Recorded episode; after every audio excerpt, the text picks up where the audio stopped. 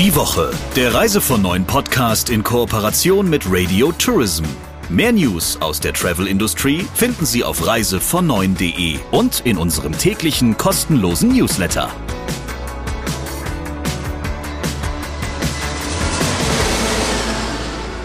Wir begrüßen Sie zu einer neuen Ausgabe des Reise von neuen Podcasts und heute wird's richtig nachhaltig. Mehr verraten wir noch nicht. Erstmal herzlich willkommen und bei mir im Studio natürlich der Chefredakteur von Reise von neuen, Christian Schmicke. Und ich spreche mit Sabrina Gander, der Chefin von Radio Tourism.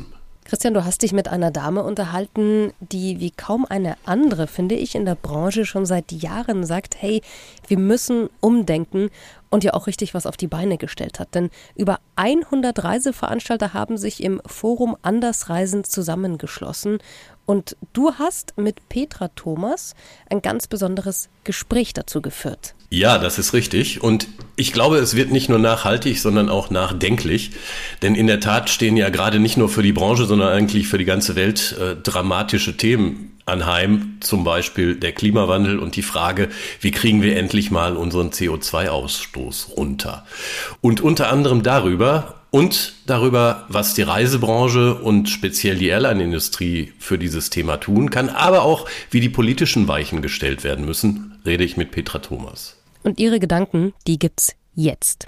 Hallo Petra. Hallo Christian. Gehen wir doch mal gleich in die Vollen. Im Sommer diesen Jahres haben eure Mitglieder beschlossen, dass sie bis 2025 alle eine hundertprozentige Kompensation ihres CO2-Ausstoßes bewerkstelligen wollen.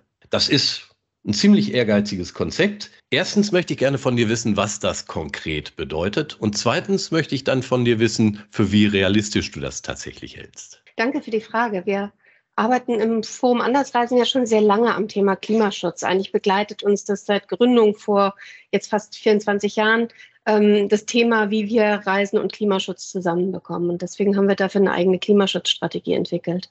Bislang eben auf freiwilliger Basis war eben auch die Kompensation Teil dieser Klimaschutzstrategie. Mhm. Nun haben wir in den letzten Jahren aber gesehen, dass die freiwillig, freiwillige Bereitschaft der Reisegäste relativ gering ist und haben uns überlegt, wie wir diesen Bereich tatsächlich stärken können. Und die Diskussion war, und das ist ja immerhin erstaunlich, weil das sind ja Wirtschaftsunternehmen, die da zusammensitzen und diskutieren, die Diskussion darum, wie wir zu 100 Prozent, zu einer hundertprozentigen Quote hinkommen, ähm, wir lagen im Moment je nach Veranstalter zwischen 10 und 30 Prozent. Das war, gab da durchaus sehr große Unterschiede. Ähm, die lief so ab, dass wir keine Zeit mehr haben, das noch längerfristig hinauszuschieben. Die Corona-Pandemie hat uns ja auch zwei Jahre gekostet. Und mhm. es gab eine sehr einhellige Meinung, dass bis 2025 alle an einem Strang ziehen sollten und jetzt weggehen von der reinen Freiwilligkeit, sondern äh, hingehen zu einer verpflichtenden äh, Inkludierung, sodass wir den Reisegast ein Stück weit rausnehmen. Ähm, es gibt aber auch Veranstalter, von daher, wenn die Frage nach der Umsetzung, äh, die sagen, ich bin so erfolgreich in, in der, im Verkauf der freiwilligen Kompensation, dass ich dieses System natürlich fortsetzen möchte, weil das ist ja der bessere Weg. Man nimmt den Reisegast mit, macht ihm auch das Verhältnis von seiner Urlaubsreise zu den Klimawirkungen bewusst. Ähm, und diese Veranstalter können weiterhin diesen Weg gehen. Also man kann entweder sozusagen besonders gut sein im Verkauf der freiwilligen Kompensation, im Angebot und in der Kommunikation und so auf die 100 Prozent kommen. Oder man kann es eben 100 Prozent in den Reisepreis inkludieren. Mhm. Die, diejenigen Mitglieder, die auf der Mitgliederversammlung waren, die waren sehr entschlossen, das auch umzusetzen. Wir haben ohnehin bereits jetzt zwischen 25 und 30 Prozent unserer Mitglieder, die bereits bei einer 100 Prozent hundertprozentigen Inkludierung sind. Also es ist mhm. nicht etwas, was komplett neu ist. Im nächsten Jahr kommen noch mal ein paar größere Veranstalter dazu, die gesagt haben, ab 2023 starte ich jetzt schon. Von daher haben wir ein bisschen Vorlauf. Ähm, ich sehe da deswegen sehr positiv dem entgegen, dass die, die engagiertesten unserer Mitglieder sind längst auf dem Weg. Es kann natürlich sein, und das will ich nicht 100 Prozent ausschließen, dass in den nächsten zwei, drei Jahren sich nochmal was gravierend verändert. Das sehen wir auch gerade im Kompensationsmarkt, dass da durch die Pariser Klimaverträge jetzt neue Anforderungen auch bestehen. Wir haben uns deshalb fest auf die Agenda gesetzt, ähm, das zu monitoren und gegebenenfalls mit den, mit den Veranstaltern eben auch zu schauen, ist es wirtschaftlich tatsächlich tragbar, ähm, und wenn nicht, dann würden wir da nochmal vielleicht an der Jahreszahl arbeiten. Aber im Moment sehe ich dem sehr positiv entgegen, dass da sehr viele sehr engagiert sind und sich auch schon früher als 2025 auf den Weg machen. Mhm. Dann hilf mir doch noch mal kurz auf die Sprünge und vielleicht unseren Hörerinnen und Hörern auch. Wie definiert ihr denn eine hundertprozentige Kompensation? Denn ich meine, im Moment sind im Markt da ja ganz unterschiedliche Preise, die dafür angesetzt werden, je nach Organisation im Umlauf. Ich glaube, Atmosphäre euer Hauptpartner ähm, nimmt da im Moment gerade so 23 Euro pro Tonne CO2. Bei der EU wird im Moment die Tonne CO2 mit 25 Euro angesetzt. Das soll aber bis 2025 auf 55 Euro steigen. Österreich ist, glaube ich, mit 30 Euro im Moment dabei. Und in der Schweiz und in Schweden liegen die Preise pro Tonne CO2 derzeit ja schon über 100 Euro.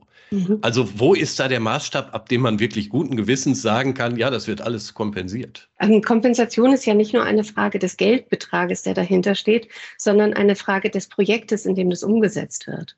Und da achten wir eben darauf, dass die Projekte alle den CDM-Standard der Vereinten Nationen entsprechen und zusätzlich dem Standard, äh, dem Goldstandard, der von, von Naturschutzorganisationen mitentwickelt wurde. Das heißt, da sind zwei Zertifikate drauf. Und die, der Preis der Tonne richtet sich bei dieser projektbasierten Kompensation danach, wie aufwendig es ist, eine Tonne in dem jeweiligen Projekt einzusparen. Also von daher geht es darum, auch die Projekte zu betrachten und deren Standards zu betrachten und dadurch resultiert der Preis. Politisch betrachtet wird die Tonne ja nochmal anders definiert. Das ist dann aber nochmal wieder ein ganz anderer Preis, indem man sagt, man berechnet die voraussichtlichen Schäden, die, die durch das Emittieren einer mhm. Tonne entstehen. Das ist dann der politische Preis. Der hat aber mit den Kompensationsmodellen nur, nur bedingt etwas zu tun. Okay, dann lass uns doch vielleicht mal einen kleinen Blick ähm, über das Forum an das Reisen hinaus auf die Branche werfen.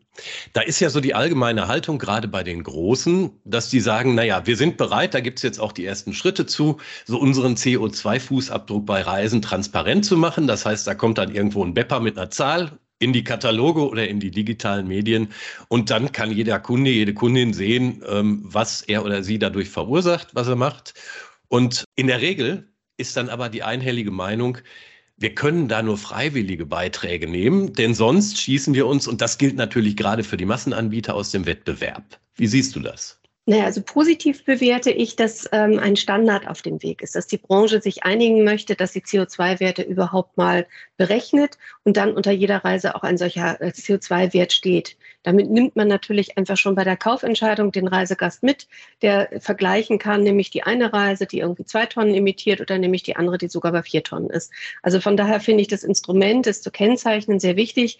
Wir machen das seit 2003, seit wir Atmosphäre mitgegründet haben für die Flugemissionen. Das neue Modell, was da entsteht, will ja auch noch inkludieren alle anderen Landleistungen, nämlich die Landleistung, ähm, Übernachtung und, und Transporte vor Ort, da, um das umfassend zu machen. Auch das ist ein wichtiger Ansatz, wobei bei einer Flugreise eben, muss man ja ehrlicherweise sagen, 80 bis 90 Prozent der Emissionen mhm. eben einfach durch den Flug entstehen. Also diesen Teil zur Kennzeichnung, das ist der richtige Weg nach unserer Erfahrung der letzten 20 Jahre, das hatte ich ja eingangs auch schon mal angedeutet, ist aber der Reisegast nur zu einem sehr geringen Anteil ähm, willig, äh, willens, äh, auf freiwilliger Basis eine Kompensation zu zahlen. Das ist, erklärt sich einfach in diesem unglaublich preisfokussierten und sensiblen Markt, in dem wir agieren, wo jeder, der einen noch günstigeren Flugpreis äh, erhascht, der, der Held ist sozusagen im Reisemarkt im Kaufangebot und dann eben die Kompensation obendrauf einfach nur noch ein Preisfaktor ist.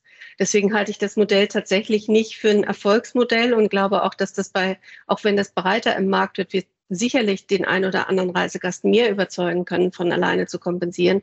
Langfristig muss entweder die Branche ähm, die Verantwortung übernehmen oder aber man muss eben gucken, ob da nicht ein staatliches Modell ist. Die aktuelle Reiseanalyse sagt ja, dass auf dem Gesamtmarkt erst vier Prozent aller Reisegäste innerhalb Deutschlands, die einen Flug gebucht haben, ähm, die, die, freiwillige Kompensation derzeit wahrnehmen. Ähm, ich glaube, durch das reine Ausschreiben einer CO2-Wirkung äh, wird sich das nicht großartig ändern. Ja, dann lass uns, du hattest es ja gerade schon angedeutet, vielleicht nochmal nach den Lösungen schauen, die da möglich wären. Du sagst, auf der einen Seite könnte sich die Reisebranche natürlich freiwillig selbst verpflichten, auf breiter Front zu sagen, so, wir lassen jetzt jeden Flug automatisch kompensieren und zwar zu 100 Prozent. Ähm, dann hat man zumindest im eigenen Markt Wettbewerbsgleichheit, auch wenn die Preise natürlich flächendeckend steigen dadurch. Ähm, die andere Variante wäre tatsächlich, dass irgendeine Regierung sagt, ähm, ihr müsst das jetzt machen und die Kompensation wird für den gesamten Flugverkehr Da ist dann wieder die Frage, ne? Von Deutschland aus, von Europa aus oder weltweit? Und wie lange dauert es bis zu einer solchen Vereinbarung? Ähm, da wird die Kompensation aber jedenfalls verbindlich gemacht. Mhm. Welches Modell würdest du denn bevorzugen? Schöner fände ich, wenn die Branche sich selbst auf den Weg macht und eben Verantwortung übernimmt. Das ist ja immer, wenn man sagt, äh, der Markt äh, bringt es selbst mit auf den Weg. Ähm, um dieses Verantwortungsmodell gerade in Zeiten, in denen das Thema Klimawandel doch eine ziemliche ähm, Bedrohendes annimmt, wenn wir ehrlich sind. So viel Zeit haben wir ja nicht mehr zu reagieren. Fände ich es eigentlich den richtigen Weg. Die Wirtschaft nimmt die Verantwortung. Ich sehe aber, dass eben gerade die angespro schon angesprochene Preissensibilität und diese Wettbewerbsfähigkeit bei jedem und allen Entscheidungen eigentlich immer nach vorne gezogen wird. Ähm, und äh, würde deshalb bevorzugen, wenn wir, damit wir so ein Level Playing Field für alle im Markt haben, der mhm. Staat einfach sagt, ähm, er nimmt eine Abgabe auf alle Flüge. Und das ist wichtig. Wir haben ja bislang schon eine Ticketsteuer. Nur diese Ticketsteuer fließt sozusagen in die allgemeinen Steuereinnahmen hinein und wird überhaupt nicht zweckgebunden einsetzbar. Denn wenn der Staat das entscheidet, muss das Geld ja eben auch für Klimaschutz eingesetzt werden. Es macht ja keinen Sinn, eine Abgabe oder eine Steuer auf die Flüge zu erheben, die dann für alles mögliche andere eingesetzt wird, womöglich noch ähm, in Bereichen, in denen man das gar nicht mhm. möchte, dass investiert wird. Von daher wäre der richtige Weg meiner Meinung nach eine zweckgebundene Abgabe auf jeden verkauften Flug auf deutscher Ebene, das ist der schnellere Weg oder manchmal der Einstieg, besser wäre auf EU-Ebene. Denn in vielen Ländern gibt es ja schon CO2-Preise und auch eine, äh, auch, auch eine Bereitschaft dazu, das Thema ernsthaft in, in Angriff zu nehmen in den Nachbarstaaten. Da müsste man vielleicht eine Koalition der willigen Staaten innerhalb Europas äh, mal bündeln, um, um dann auch auf EU-Ebene dieses Recht umzusetzen. Ein klares Statement. Nun ist ja die Kompensation immer nur die zweitbeste Möglichkeit, um äh, den Klimawandel zu bremsen oder zu stoppen.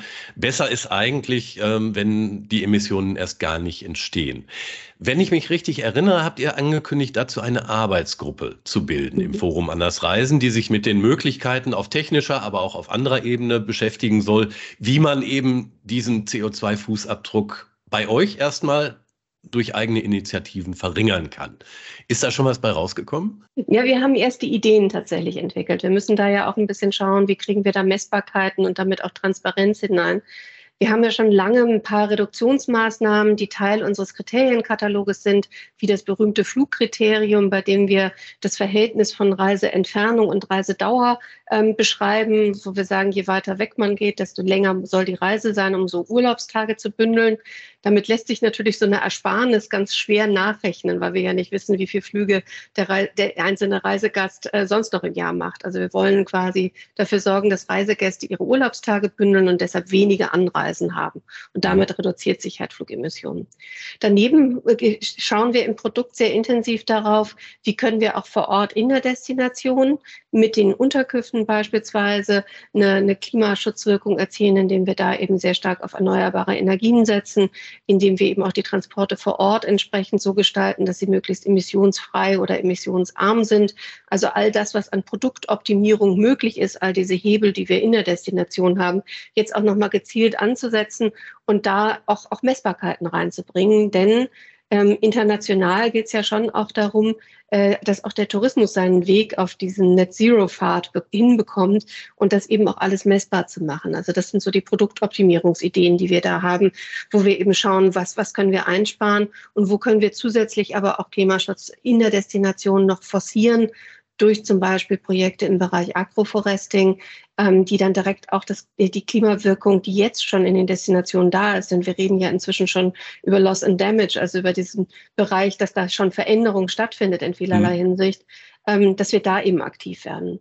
Ich habe beispielsweise im letzten Jahr ein Projekt besucht, das auf Sardinien sich damit befasst, dass die Bodenerosion durch Trockenheit immer stärker wird und wo jetzt gezielt in den trockenen Böden Obstbäume angepflanzt werden, deswegen so nicht, nicht Wald, sondern in dem Fall auch Nutzpflanzen angesetzt werden, um die Böden auch wieder fruchtbarer zu bekommen, Erosion zu verhindern und gleichzeitig damit auch die Klimawirkung einzudämmen. Also da gibt es verschiedene Ansätze in den einzelnen Zielgebieten, auch da gemeinsam mit den Menschen eben ähm, auch für den Erhalt der, der, der, der Lebensräume zu sorgen. Denn inzwischen kommt Klima, die Wirkung des Klimawandels eben in vielen Destinationen auch schon an. Und dann haben wir darüber hinaus natürlich auf der technischen Ebene ähm, auch Überlegungen in, in Hinblick darauf, wie können wir mit der technologischen Entwicklung Schritt halten, schauen, wie viel können wir zum Beispiel an E-Kerosin-Beigaben ähm, ähm, zukaufen für diese Flüge, dass man da einen Prozentsatz eben auch an, äh, anteilig mit in den Reisepreis reinrechnet oder auch in diese neuen Instrumente von, von Carbon Captures, wo eben CO2 der Atmosphäre wieder entzogen wird. Also das sind alles technische Entwicklungen, die jetzt da sind, weil es nicht mehr genügen wird, ähm, äh, einfach nur Emissionen auszugleichen, sondern letztendlich müssen wir da verhindern, dass welche entstehen. Im innereuropäischen Raum wären ja eigentlich viele Strecken auch ganz gut mit der Bahn zu bewältigen, wenn es denn ein funktionierendes, grenzüberschreitendes und grenzübergreifendes Schnellzugliniennetz gäbe.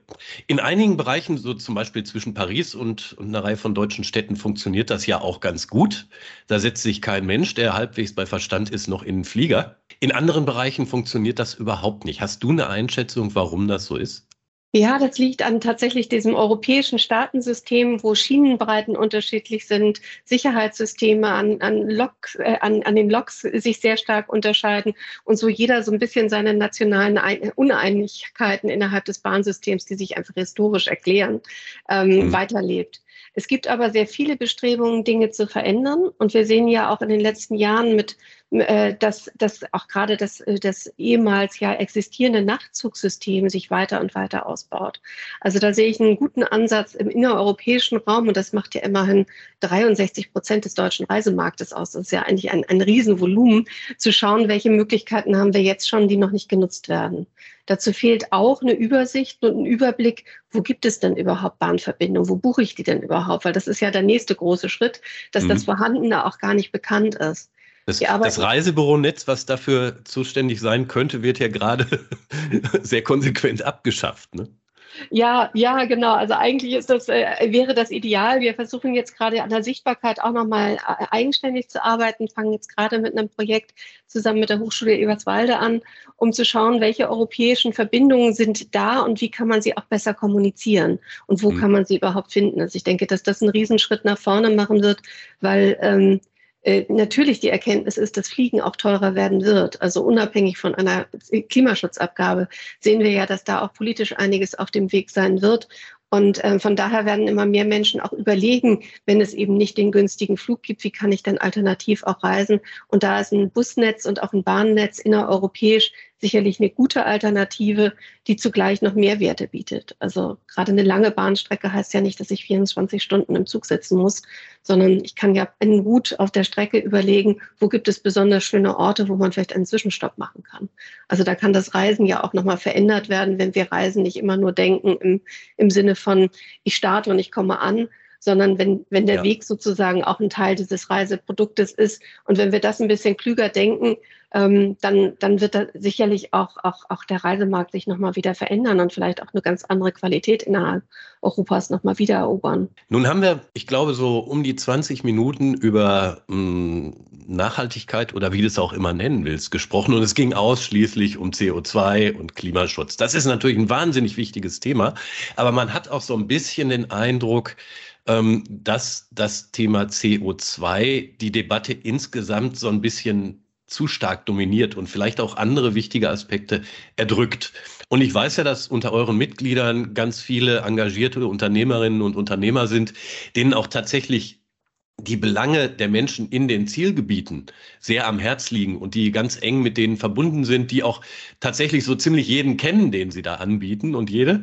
Und wie groß ist denn deine Sorge, dass langfristig tatsächlich die CO2-Debatte, andere wichtige Debatten, ich nenne nur Biodiversität, Tierschutz, soziale Belange, wirtschaftliche Komponenten überlagert? Ja, das ist tatsächlich eine, eine, Wahrnehmungsfrage, denke ich, gerade im Tourismus eine Wahrnehmungsfrage. Im Moment hört man vor allen Dingen über Medien auch, auch viel das Thema Klimawandel und Klimaschutz. Dafür müssen wir aber auch ja eilig Strategien entwickeln. Aber das Thema Klimaschutz dürfen wir nie alleine denken. Und ich denke, das ist auch genau das, was der Tourismus ja ausmacht. Ich habe eben schon von den, von, von den Veränderungen in den Destinationen gesprochen. Die Agenda von Klimaschutz wirkt sich ja sehr stark auf die Lebensumstände von Mensch und Tier in den Destinationen aus, überall weltweit. Von daher muss man die Agenten eigentlich immer zusammendenken. Und es geht nicht um ein Entweder-Oder. Also ich möchte jetzt nicht den Klimaschutz schwächen, um zu sagen, aber wir haben ja soziale Aufgaben. Es geht um ein sowohl als auch. Wir müssen alles gleichzeitig bearbeiten. Und das ist die Herausforderung unserer Branche, die ja deswegen auch nicht zu Unrecht Querschnittsbranche genannt wird, weil wir eben in alle Lebensbereiche einwirken.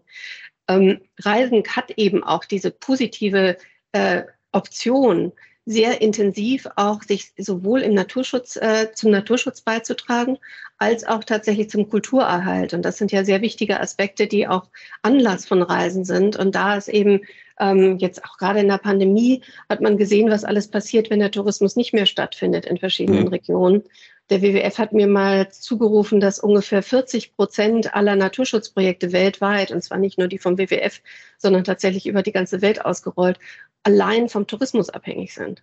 Und ähm, das heißt, da positiv formuliert, wie viel investiert der Tourismus, damit eben die Natur in den Regionen auch erhalten bleibt, weil sie eben schützenswert wird, weil sie in Wert gesetzt wird.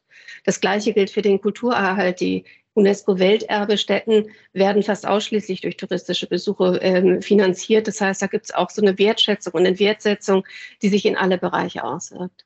Und natürlich schafft der Tourismus auch, das ist die, die wirtschaftliche Seite, auch Arbeitsplätze, die sich dann natürlich auch auf soziale Umf das soziale Umfeld in den Destinationen auswirkt. Das alles in Einklang zu bringen, ist eigentlich die große Balance und Gratwanderung, die der Tourismus geht, die aber ihm auch die Kraft gibt, die, die er eben hat. Er bringt Menschen zusammen und ähm, sorgt dadurch auch für, die, für den Erhalt und für den Austausch von Kulturerfahrungen, Erlebnissen. Und das ist der positive Effekt, den man eben gleich mitsehen kann. Dann hoffen wir mal gemeinsam, dass sich die Erkenntnis, dass es nie immer nur um das eine geht und dass auch kleinere Stellschrauben oder das Drehen an kleineren Stellschrauben oft vielfältige und auch wichtige Wirkungen haben kann, irgendwann einmal durchsetzt. Liebe Petra, ich danke dir sehr herzlich für das spannende Gespräch. Ich danke dir. Das war der Talk der Woche und wie immer gibt es nach dem Talk der Woche natürlich die Meldung der Woche, mit der Christian uns alle übrigens überrascht. Was gibt es denn diesmal, wo du sagst, okay, darüber müssen wir noch ganz kurz reden, das muss erwähnt werden? Ja, da geht es heute eigentlich eher um ein Thema, was mich nachdenklich gemacht hat. Das hat was mit der Vorbereitung auf unser Gespräch zu tun, denn da habe ich mich natürlich so ein bisschen intensiver mal mit den Rahmenbedingungen ähm, dessen befasst, was wir hier gerade auf unserer Erde und mit unserer Erde anstellen. Ich glaube, nicht ganz wenigen wird es bekannt sein. Der sogenannte Earth Overshoot Day in diesem Jahr, der ist schon längst vorüber. Das ist der Tag, an dem die Erde die Ressourcen, die sie eigentlich in jedem Jahr verbrauchen kann, verbraucht hat. Und der war dieses Jahr am 28. Juli. Und nun denken ja wir Deutschen immer, wir sind eigentlich besonders vorbildlich, wenn es um ökologische Belange geht und um Umweltschutz. Aber würden alle Staaten genauso wirtschaften wie wir, dann wäre dieser Tag schon im Mai. Lieber Christian, ein ziemlich ernstes Thema, eine ziemlich ernste Meldung hinten raus und umso wichtiger und passend natürlich auch zu diesem Talk der Woche. Wir hören uns nächste Woche wieder. Bis dahin, bleiben Sie gesund. Die Woche, der Reise von neuen Podcast in Kooperation mit Radio Tourism. Mehr News aus der Travel Industry finden Sie auf reisevon9.de und in unserem täglichen kostenlosen Newsletter.